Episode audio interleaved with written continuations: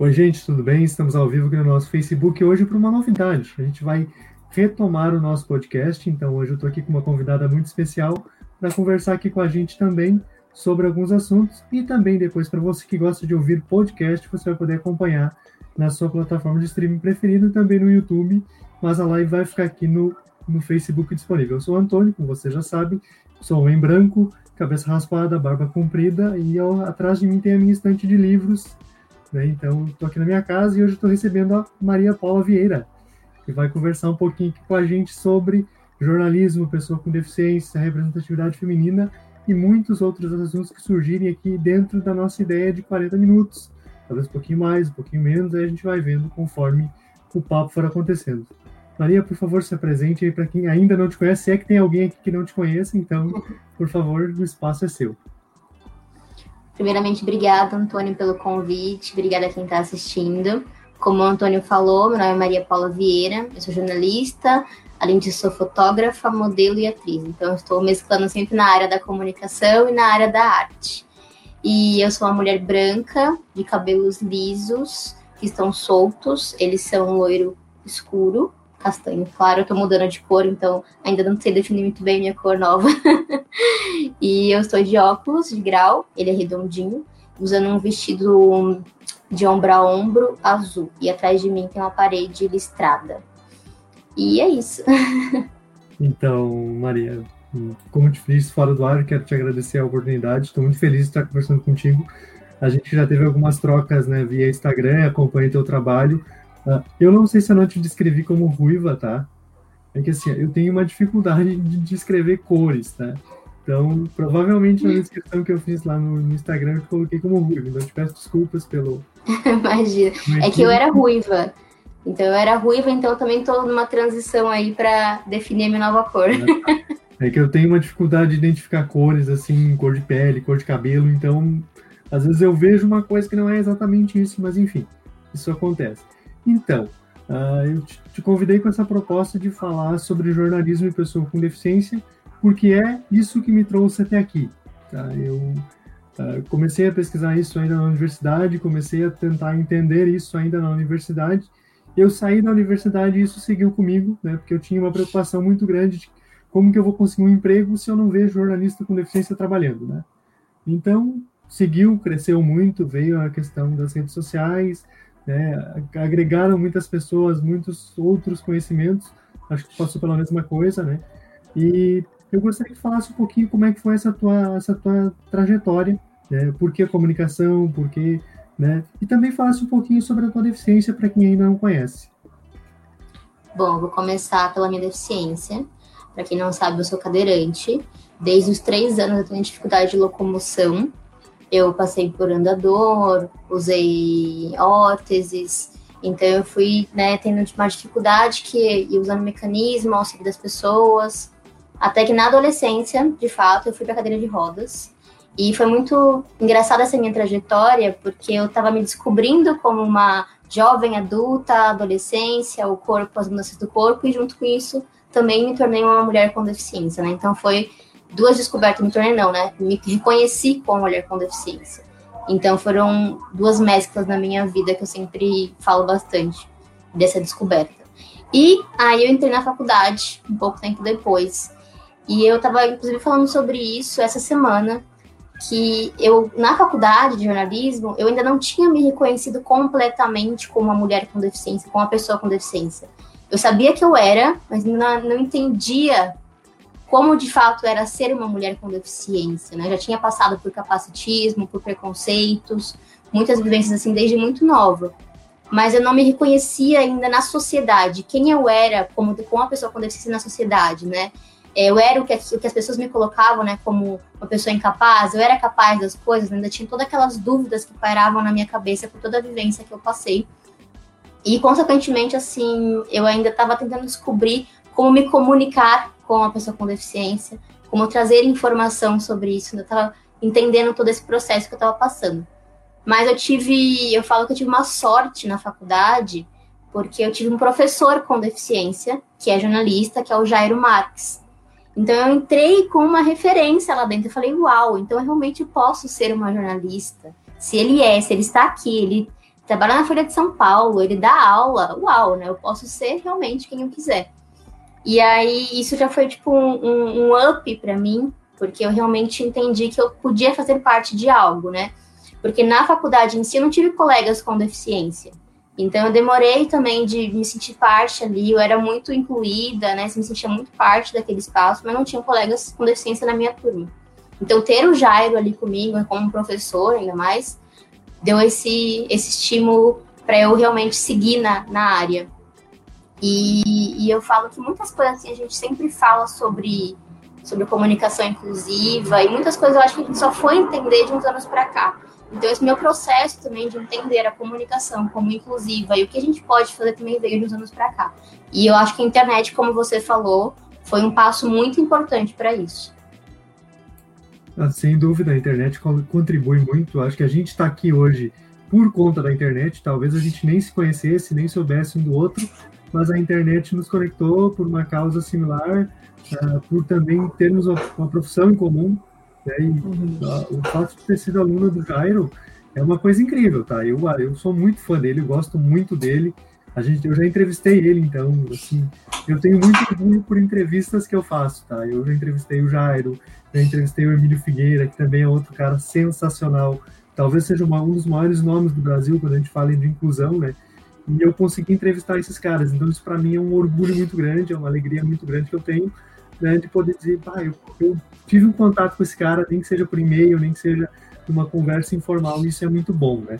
E ah, essa tua descoberta da deficiência, como é que foi? Assim, foi, foi traumática? Foi tranquila? Como é que foi a questão familiar? porque isso envolve muito, né? Querendo ou não, a nossa família está sempre presente. E eu sempre digo isso porque eu estou aqui hoje porque eu tive muito apoio familiar, eu tive muito suporte dos meus pais. Uh, a gente não tinha dinheiro, né? não tinha recurso financeiro, mas tinha carinho, tinha atenção e tinha possibilidades. Eu nunca fui limitado a não fazer tal coisa porque eu mancava de uma perna, por exemplo. Muito pelo contrário, eu tenho machucados e cicatrizes porque eu fazia exatamente tudo que eu queria arcava com as consequências disso, né, como qualquer pessoa, mas eu não tinha essa limitação. Como é que foi isso para ti? Né? Essa tua descoberta, esse teu reconhecimento de ser uma mulher com deficiência e dentro de casa, como que foi? É, eu falo que o problema nunca foi dentro de casa, sempre é o externo, né? Quando a gente sai para a sociedade.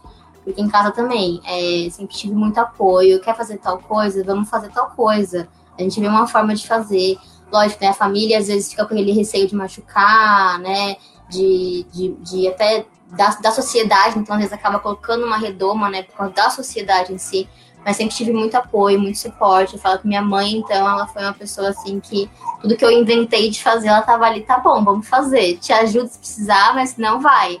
É, então teve muito, muito esse, esse carinho que nem você falou, esse suporte todo familiar mesmo.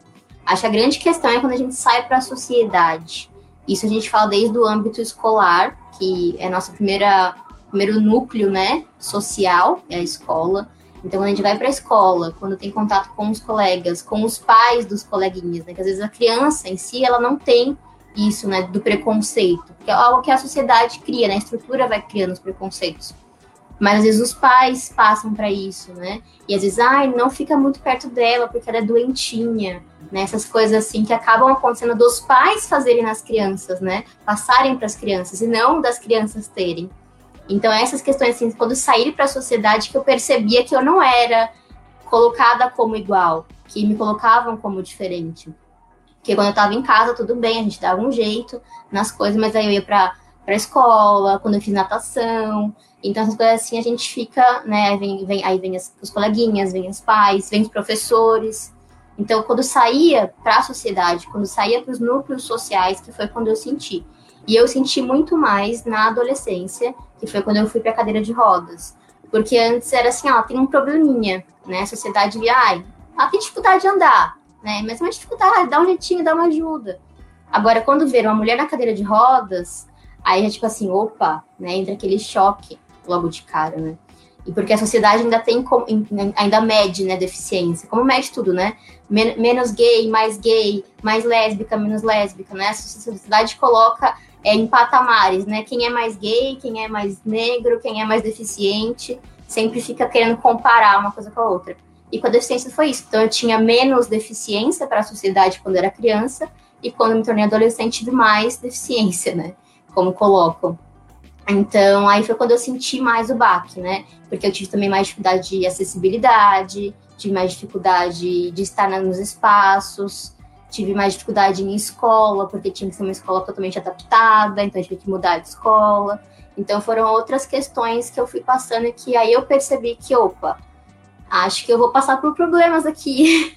acho que vou ter que brigar mais vezes, né?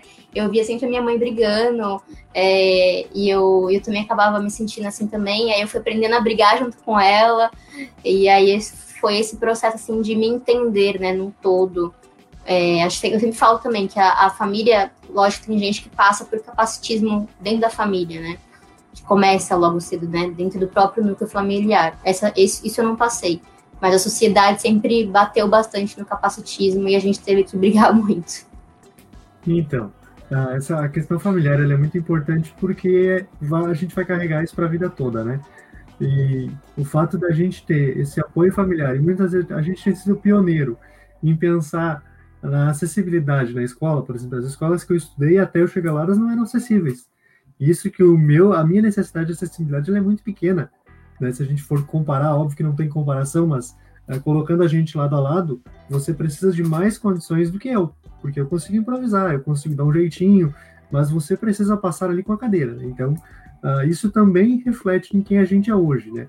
Uh, e falando um pouco de comunicação agora, a gente pensando na jornalista Maria Paula, o que essas experiências que tu viveu, né, essas tuas vivências uh, na escola, na sociedade, elas agregaram na profissional de comunicação? Eu acho que agregou muito, completamente, assim, para eu saber contar as histórias, para eu entender e saber conversar com as pessoas, perguntar para elas as coisas de forma que seja honesta, eu falo. Porque às vezes, muitas vezes, jornalista, um comunicador, ele tem, ele tem muito receio de entrar em contato com o que é tido como diferente. Ele não sabe fazer perguntas, ele não sabe é, escrever sobre aquilo, ele tem muita dificuldade né, de, de ter um diálogo sincero, porque ele tem toda a, re, a, a redoma, não, o receio, a, a, armadura né, da estrutura social, né, dos preconceitos. Então, ele tende a fazer já perguntas que são tendenciosas, que são preconceituosas. Né? Então, eu falo que essa minha construção fez com que eu soubesse é, lidar melhor na hora de conversar com uma, com uma fonte, com um personagem, saber ter um diálogo sincero, é, na hora de escrever também. Eu falo que, assim, eu também já fiz matérias que hoje eu olho para trás e falo, opa, errei em terminologia, errei na hora de, de fazer esse título, porque a gente está nessa estrutura, apesar de viver isso, né, de viver na pele, uma, ser uma pessoa com deficiência, a gente está na estrutura. Então a gente passa anos, como é que a gente é, viva a estrutura, a gente também é consumido por ela. Então a gente acaba também cometendo falhas, cometendo capacitismo. Eu falo que até a gente mesmo ainda erra em muitas questões, mesmo sendo uma pessoa com deficiência, porque a gente está tão consumido nessa estrutura cheia de preconceitos que a gente também tem nossas próprias bolhas sociais e nossa própria vivência. Então eu olho para trás e falo, ó, pô, eu já cometi erros, coisas que eu não faria. Eu, como entrevistada, já permiti que jornalistas falassem de uma forma que eu falo, hoje em dia eu não permitiria que fosse me colocado numa matéria dessa forma. Então, eu vejo assim que eu, me, eu, sou, eu soube me construir melhor, mais, mais rapidamente, para entender tudo isso do que quem não tem uma deficiência. Mas ainda é um processo também para eu me construir como uma comunicadora. Eu falo que a gente ainda tem certas coisas para aprender e passar para o outro. Mas com certeza, ter essa vivência, né, ter toda essa história, fez com que eu conseguisse ter, ter, ter mais dinâmica numa, numa entrevista, num espaço de comunicação. E no teu dia a dia, por exemplo, contar alguns fatos que já aconteceram comigo, por exemplo. Uh, eu já tive várias experiências em diferentes veículos. E já aconteceu de eu chegar nos ambientes para fazer matérias e as pessoas me oferecerem tratamentos ou elas simplesmente não acreditarem que eu estava ali como jornalista. Chegou um ponto de que eu cheguei no meu, meu superior e disse: Eu preciso que tu me dê um crachá para me trabalhar a partir de amanhã, porque toda vez que eu chego nos locais, eu tenho que explicar quem eu sou e o que, que eu estou fazendo ali. E mesmo estando com equipamento de trabalho, as pessoas não acreditam. Que eu sou jornalista e que eu tô ali para trabalhar. Inclusive aconteceu da pessoa pegar o telefone e ligar pro meu chefe perguntar se realmente eu era a pessoa que estava ali. E aí tem a questão do, eh, da deficiência, mas também do meu visual. Né? Porque além da barba, um tempo atrás eu tinha cabelo mais longo. Então a pessoa poderia imaginar que eu estivesse entrando ali para assaltar ela, por exemplo. Que é um, um senso comum de que todo cara que tem barba comprida, cabelo longo uh, ou alguma outra uh, imagem vai ali para cometer um crime, por exemplo. Então já aconteceu isso comigo. Aconteceu isso contigo também, de tu ter que provar a mais só pelo fato de você também ter uma deficiência? Primeiramente é um absurdo, né, que a gente seja tão duvidado o tempo inteiro, né? E sempre colocam nossa aparência como um estereótipo de alguma coisa ou de capacidade, né? E, e sim, eu, o que eu passo muito é sobre infantil, me infantilizarem. Eu já tenho cara, eu, hoje em dia não tanto mais, mas eu tinha muita cara de novinha quando eu comecei a estagiar, trabalhar como, como, como comunicadora. Então, assim, uma pessoa com deficiência já infantilizam. Aí eu tinha cara de novinha, estagiária.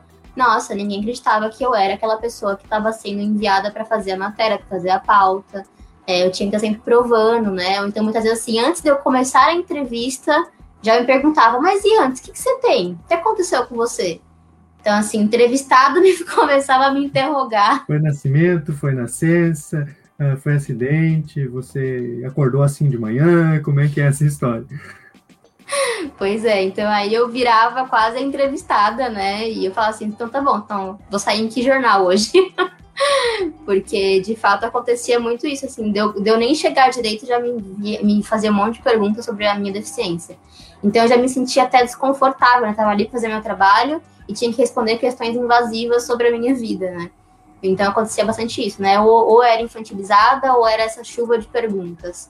E ter que provar muitas vezes, né? E eu falava assim que não era, nem provar que eu era jornalista, que eu sou jornalista, mas provar que eu era capaz de fazer a matéria, porque as pessoas duvidavam que eu escrevia matérias boas. Assim como hoje duvidam que eu sou uma boa fotógrafa. Eu tenho que mostrar meu portfólio, meu trabalho, para provar que eu sou boa no que eu faço. Sendo que as outras pessoas não precisam provar, né? Elas só vão é lá, tipo, entrevistam e pronto. É tipo, mas foi você mesmo que fez, como se eu tivesse que escrever com a minha perna, né? Eu escrevo com as mãos, então a minha deficiência afetou a minha perna direita, beleza. As outras partes, elas funcionam relativamente bem, e mas eu já ouvi muito de, de ter uma matéria de página inteira, por exemplo, o cara perguntou, mas sério mesmo que foi tu que fez? Eu vou dizer, não, a, a pessoa fez para mim, mas eu coloquei meu nome ali, que eu acho bonito. Sabe? É umas situações bem desconfortáveis, né? Sim. E é, é, às vezes a gente até ri, né? Porque é tão incrédulo isso. Mas infelizmente é algo que acontece muito e eu vejo realmente que rola esse espanto da gente ser capaz. Tipo, nossa, você que fez isso? Uau, mas isso é bom. Tipo, ué, é pra ser bom mesmo, né? Senão nem faria. Exatamente. E é muito voltado à ideia de que pessoa com deficiência é inválida, é incapaz. Né? E existe, né? acho que o próprio percurso terminológico que a gente tem mostra muito isso, né? Uh, de que você é tratado né, como menos sempre. Né? E aí, até eu te mandei o artigo essa semana que eu publiquei recentemente, que eu faço uma análise da palavra deficiente, por exemplo. Que você tem ciência que você é menos que os outros. Então, isso, uh, ah, para quem não vive, as situações que a gente vive não parece nada, não é nada. Mas isso faz muita diferença. Porque você vai ganhar menos, você vai trabalhar menos, você vai ser uh, responsabilizado menos que os demais, por conta de que você tem uma condição física que muitas vezes não tem absolutamente nada a ver com a função que você faz. Né? E aí as pessoas acham isso super normal, tá tranquilo, tá certo, é assim mesmo. E aí quando a gente faz o oposto, quer dizer para as pessoas, não, você tá errado, isso não é assim, aí você que é o errado da história. É, a gente acaba, eu falo que a gente é o eterno café com leite para a sociedade, né? Sempre passam aquele pano, sempre, né, tiram as responsabilidades da gente, como se a gente não fosse capaz de assumir nossas responsabilidades, de assumir nossas tarefas, nossas profissões.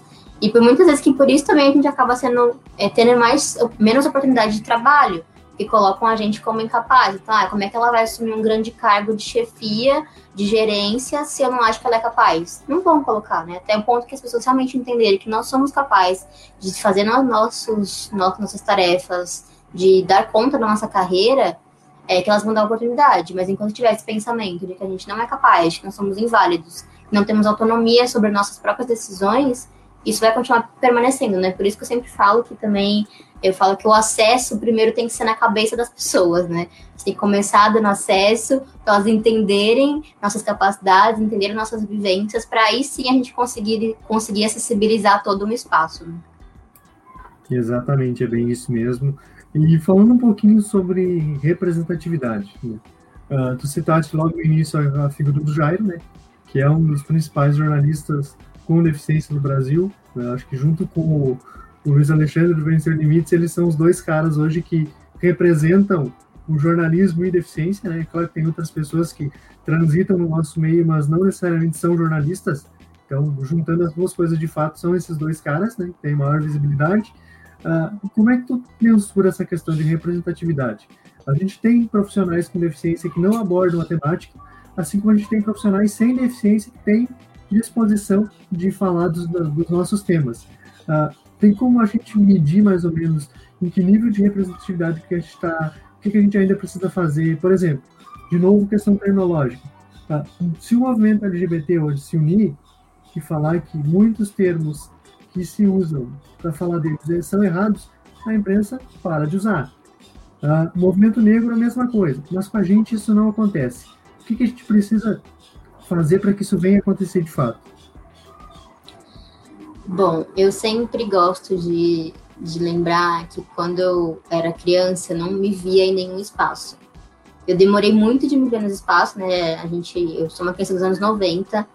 Até os anos 2000 não se falava sobre representatividade, sobre estar nos espaços, a diversidade. Então foi muito difícil eu me ver nesses espaços. E eu, eu, eu, eu sempre linko muito, né? Sempre ligo muito isso a muitas vezes eu não ter sensação de pertencer à sociedade, porque eu não me via em nenhum espaço, então eu não me sentia que eu pudesse pertencer a esse espaço.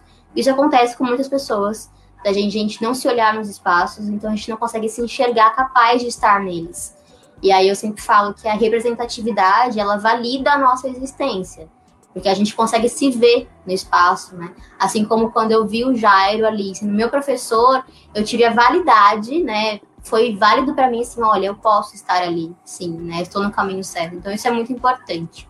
Só que eu sinto que falta realmente assim mais representatividade, que haja mais pessoas ocupando os espaços com deficiência, que, esteja, que tenham, tenham mais, mais profissionais em, em, vários cargos, né, em vários locais, e não somente num comercial específico e depois sumir. Né? Não pode ser assim, não pode ser algo esporádico, tem que ser algo contínuo. Então isso dificulta muito. E também muitas vezes a gente, a gente, tem pessoas que são pessoas com deficiência, mas elas não falam sobre as nossas vivências. Então elas estão muitas vezes nos espaços, porém elas não falam sobre. E a gente precisa de mais gente também falando sobre, né? Porque só ter a nossa imagem é muito bonito no comercial, é muito importante, mas a gente precisa também que tenha pessoas falando sobre isso para a gente conseguir mudar, como você citou, da terminologia. É importante que a militância, né, as, as, pessoas que estejam, que tenham mais voz, digamos assim, nos espaços, falem cada vez mais. Porque se não tiver essa união, vai ser muito difícil. É, existe aqui o, o, o, documentário Creep Camp no, na Netflix e ele fala sobre a luta da militância PCD nos Estados Unidos.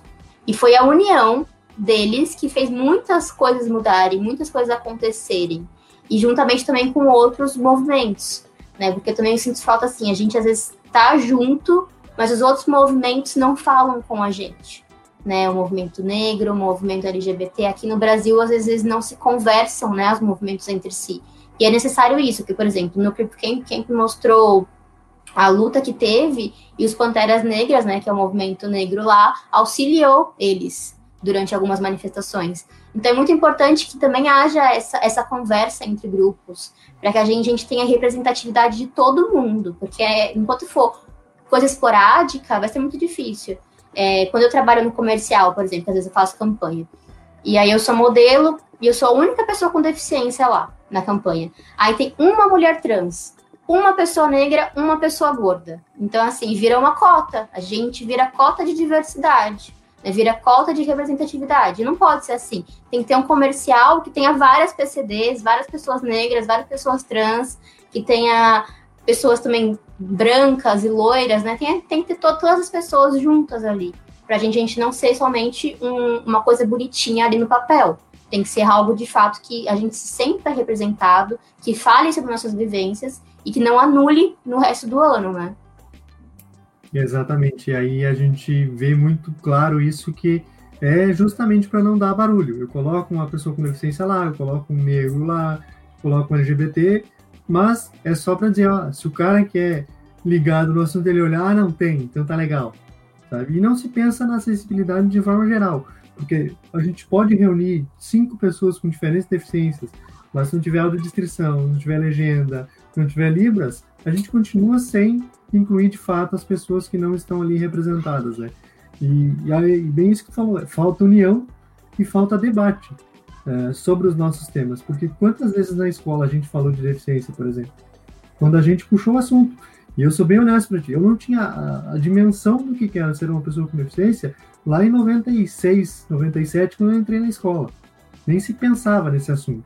Né? talvez teria sido muito mais difícil se eu precisasse uh, de acessibilidade instrumental, por exemplo. Se eu precisasse de uma lupa, se eu precisasse de uma outra acessibilidade, como eu não precisava de nenhuma, estava tranquilo porque eu estava em sala de aula, beleza, eu enxergava como os, como os demais, falava como os demais, beleza.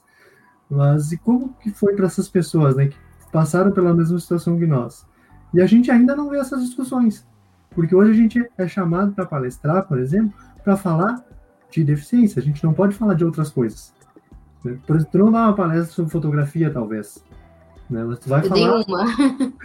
mas tu vai lá falar sobre como é ser uma mulher com deficiência. É muito importante, é, mas tu é mais do que isso. Tu tem outras qualidades, tu tem outros talentos, tu faz muitas outras coisas além de falar sobre a tua deficiência. E, e algumas pessoas parecem que tentam invalidar é, essas nossas falas. Ah, você tem deficiência, você só pode falar sobre isso. Na verdade, não. A gente pode falar sobre o que a gente quiser, mas a gente tem por princípio, falar da nossa causa, porque tem muita gente que não consegue falar e a gente tenta ser voz dessas pessoas, né? Então, Exatamente.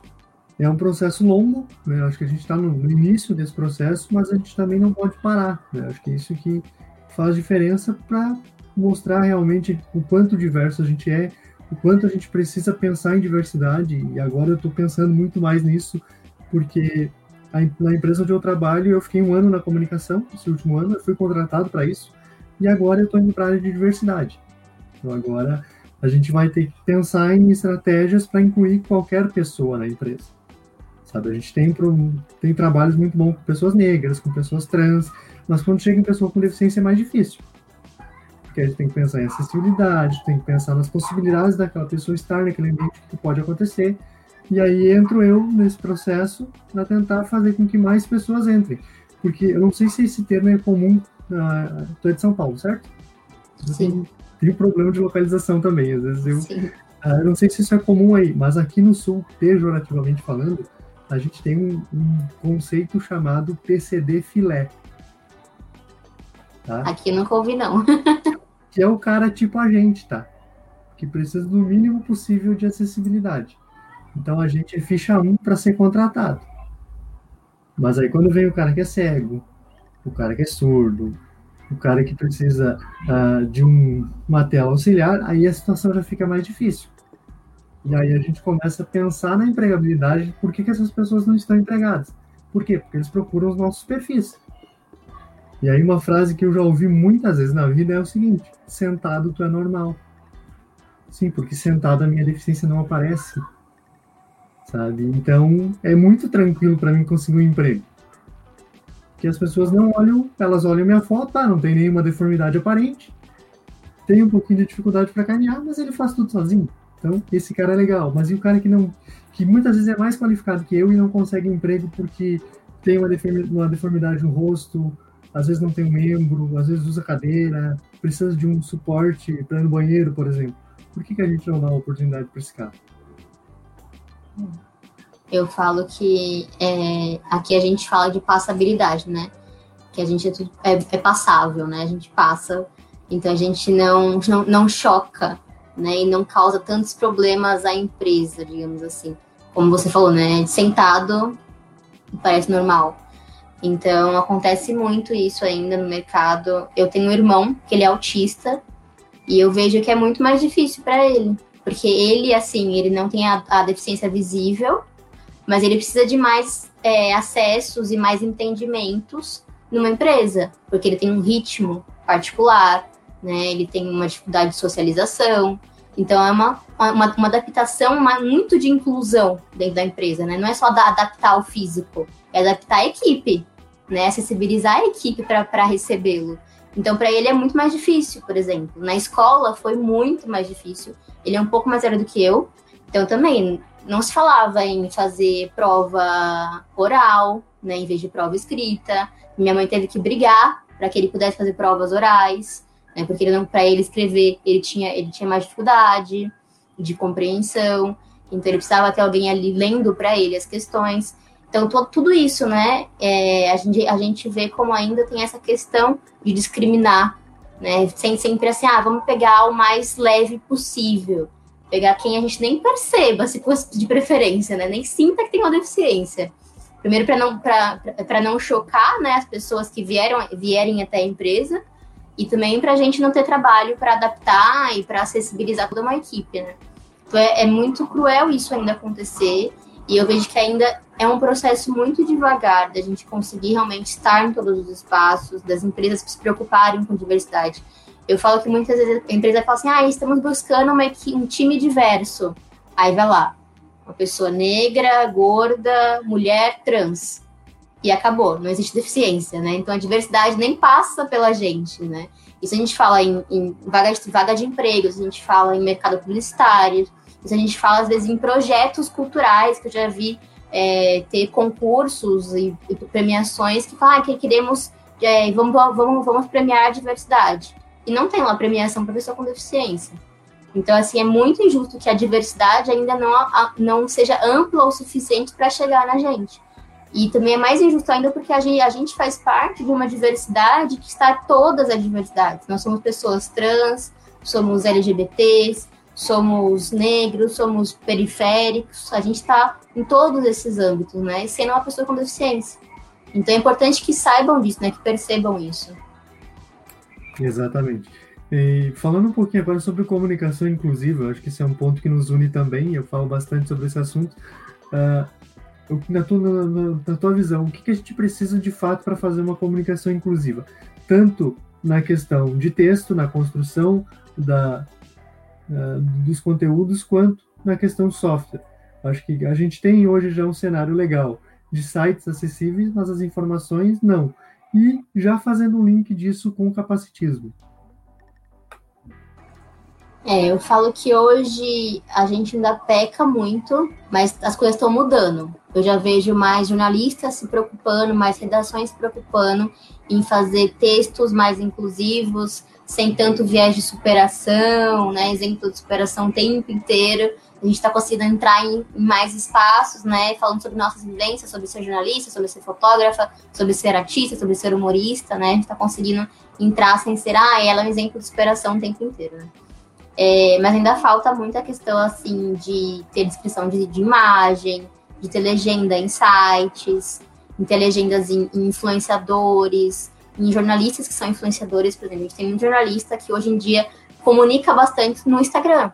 E muitos deles são jornalistas muito famosos, reno, é, renomados e conhecidos em dia, e não legendam seus conteúdos. Então, eles estão passando informação para todo mundo, menos para uma pessoa com deficiência auditiva. Então, ainda tem essa exclusão na comunicação. Assim como eu quase não vejo sites, e principalmente sites jornalísticos, que colocam descrição de imagem nas matérias. Isso é muito importante também. Então ainda falta muito essa questão assim, de acessibilidade, ser inclusivo de fato, para abranger e, e alcançar todo mundo. Eu lembro que ano passado, não sei, acho que era 1% também, de sites no mundo que eram acessíveis de fato. Então é muito pouco. Se pensar que 1% dos sites do mundo são acessíveis para todo mundo, isso é muito baixo. Então a gente tem que pensar cada vez mais em acessibilizar esses conteúdos para que tenha uma comunicação inclusiva, né? Porque eu falo, mano, a comunicação. Eu falei do gíria, desculpa.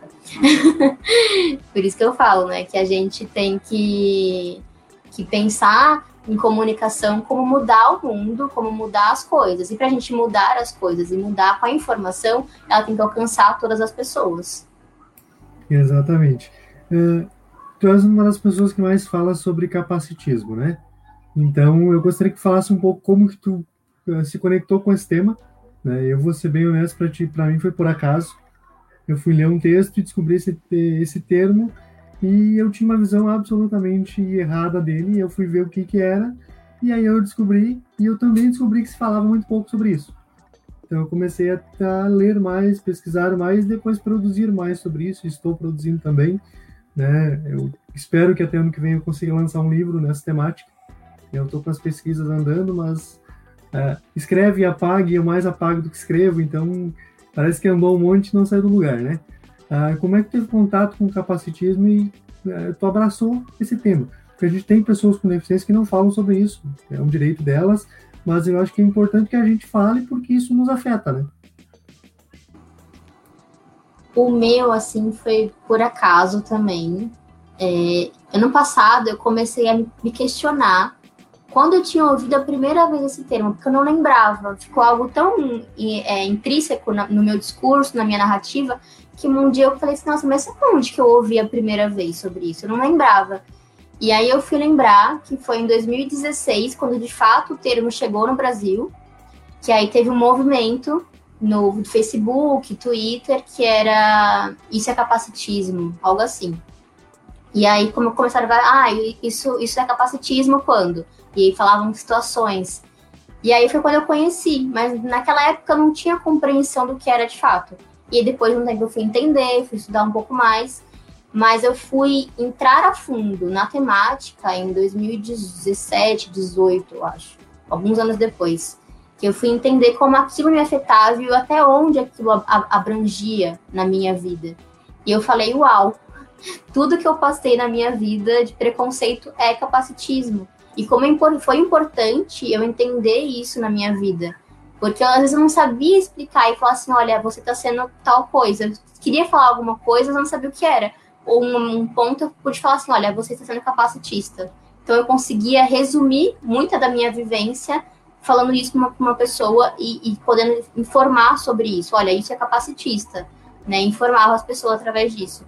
E, e foi muito importante também esse momento para mim, para conseguir comunicar as pessoas, para falar no meu Instagram hoje, para levar essa informação, porque assim como a gente tem é, leis que protegem contra o racismo, a gente vem a ter leis que protegem a gente contra o capacitismo, que ainda não está, né, claramente isso na, na nossa lei brasileira ainda, mas veio a LBI, a Lei Brasileira de Inclusão, que também é uma ponte para que a gente possa chegar a comunicar ainda mais e falar mais sobre isso e mostrar quanto que isso é errado e violento, né? Porque muitas vezes a gente fala assim, ah, é capacitismo, mas ah, as pessoas não entendem, mas não entendem também como aquilo violenta a gente, né? As microviolências que causam na gente é, cotidianamente né, no nosso dia a dia. Então é importante que a gente venha comunicar e levar isso adiante para que, que muita gente de fato ainda não conhece, mas precisa conhecer para a gente aprender a não, a não reproduzir mais. É, exatamente, eu acho que o, o grande segredo de, desse processo é a gente primeiro educar, né? as pessoas não sabem o que é, até eu preparei uns materiais que eu, que eu digo que capacitismo é uma forma de a gente medir a capacidade das pessoas. E algumas pessoas acreditaram nisso de verdade, sabe? Elas, na cabeça delas, elas queriam entender mais o que, que era, porque elas não conheciam a palavra, mas elas acreditaram na minha, na minha explicação.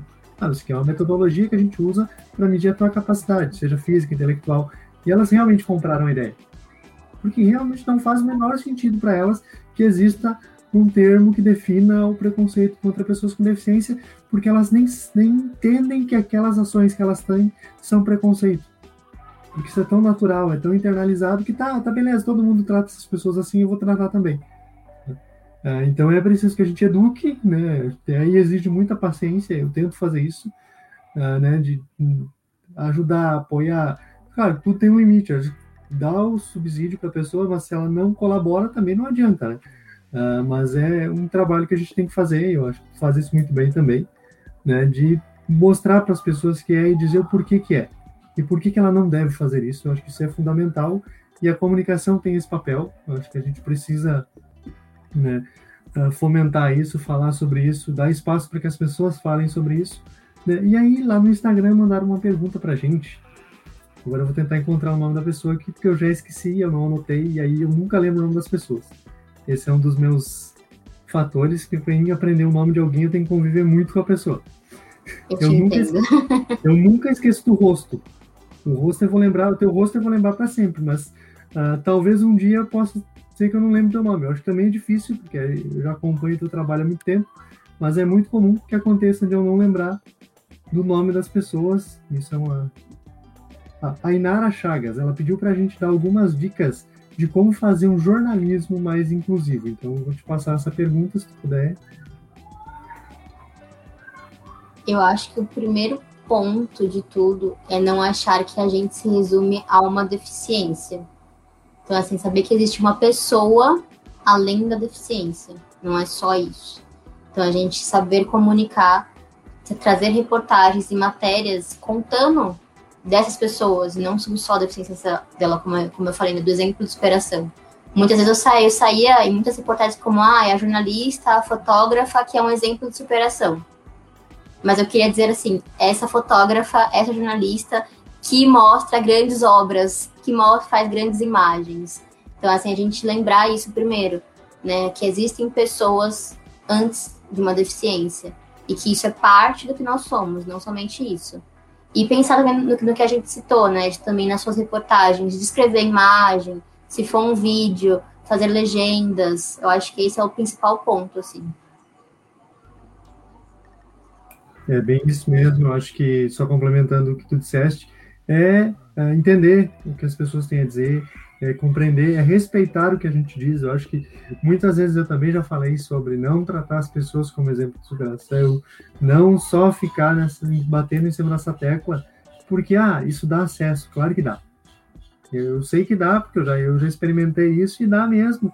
Só que aí entra muito o social. A gente tem, além de uma profissão, além de um, uh, de um meio de, de viver, a gente tem função social. E a função social exige que a gente faça a coisa do jeito certo.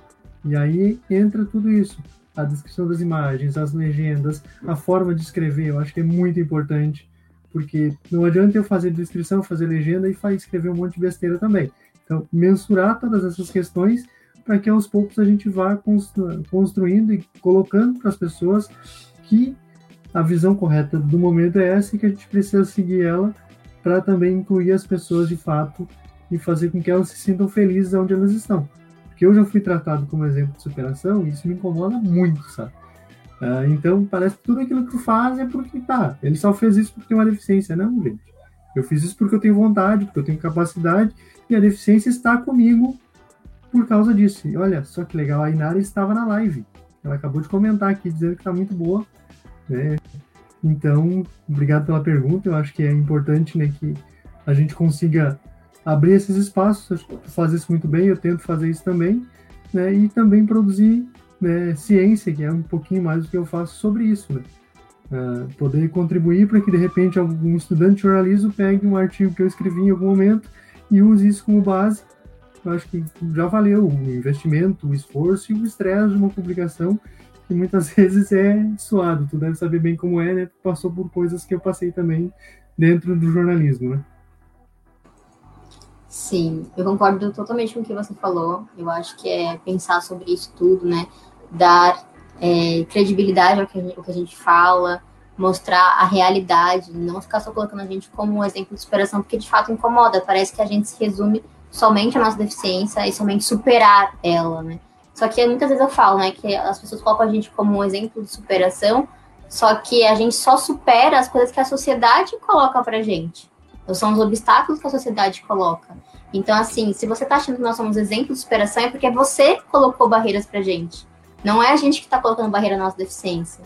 A sociedade colocou pra gente. Então, já mostra que assim já é errado esse discurso só por isso, né? Porque senão você está colocando a culpa em você mesmo que está escrevendo, né? Porque a sociedade colocou esse, essa superação para ter que superar alguma coisa para gente. Exatamente. Ah, e eu sou uma das pessoas também que mais falo contra o uso do exemplo de superação, e algumas pessoas me questionavam, mas por quê?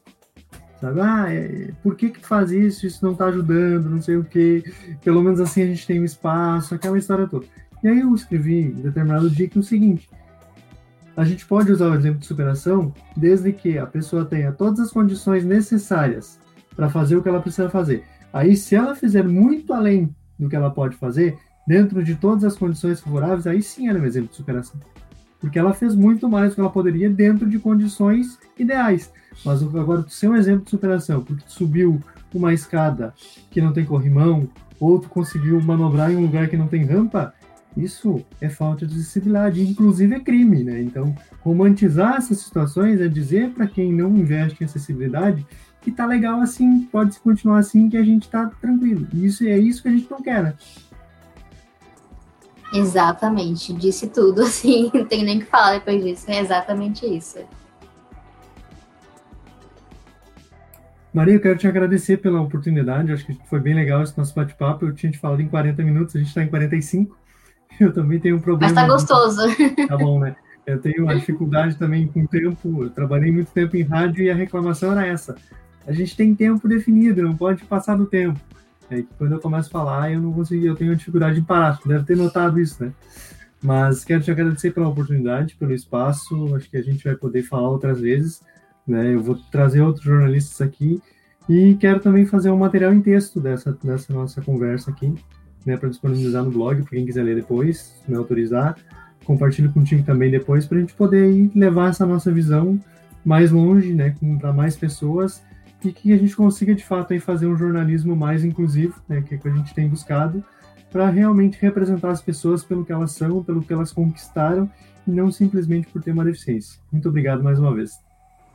Eu que agradeço, Antônio, agradeço também quem assistiu a live, depois também quem for ouvir. Muito bom, muito obrigada. Foi ótimo trocar essa ideia com você, trocar esse papo. Foi muito bacana. E como eu falei, nem, nem percebi porque estava muito gostoso mesmo nossa, nossa troca. Perfeito, então. Quem sabe uma próxima a gente conversa de novo. Com certeza a gente vai fazer isso. E seguimos aí na nossa luta por um jornalismo melhor e por uma sociedade melhor, tá bom? Obrigado pela oportunidade mais uma vez. Grande abraço. Grande abraço.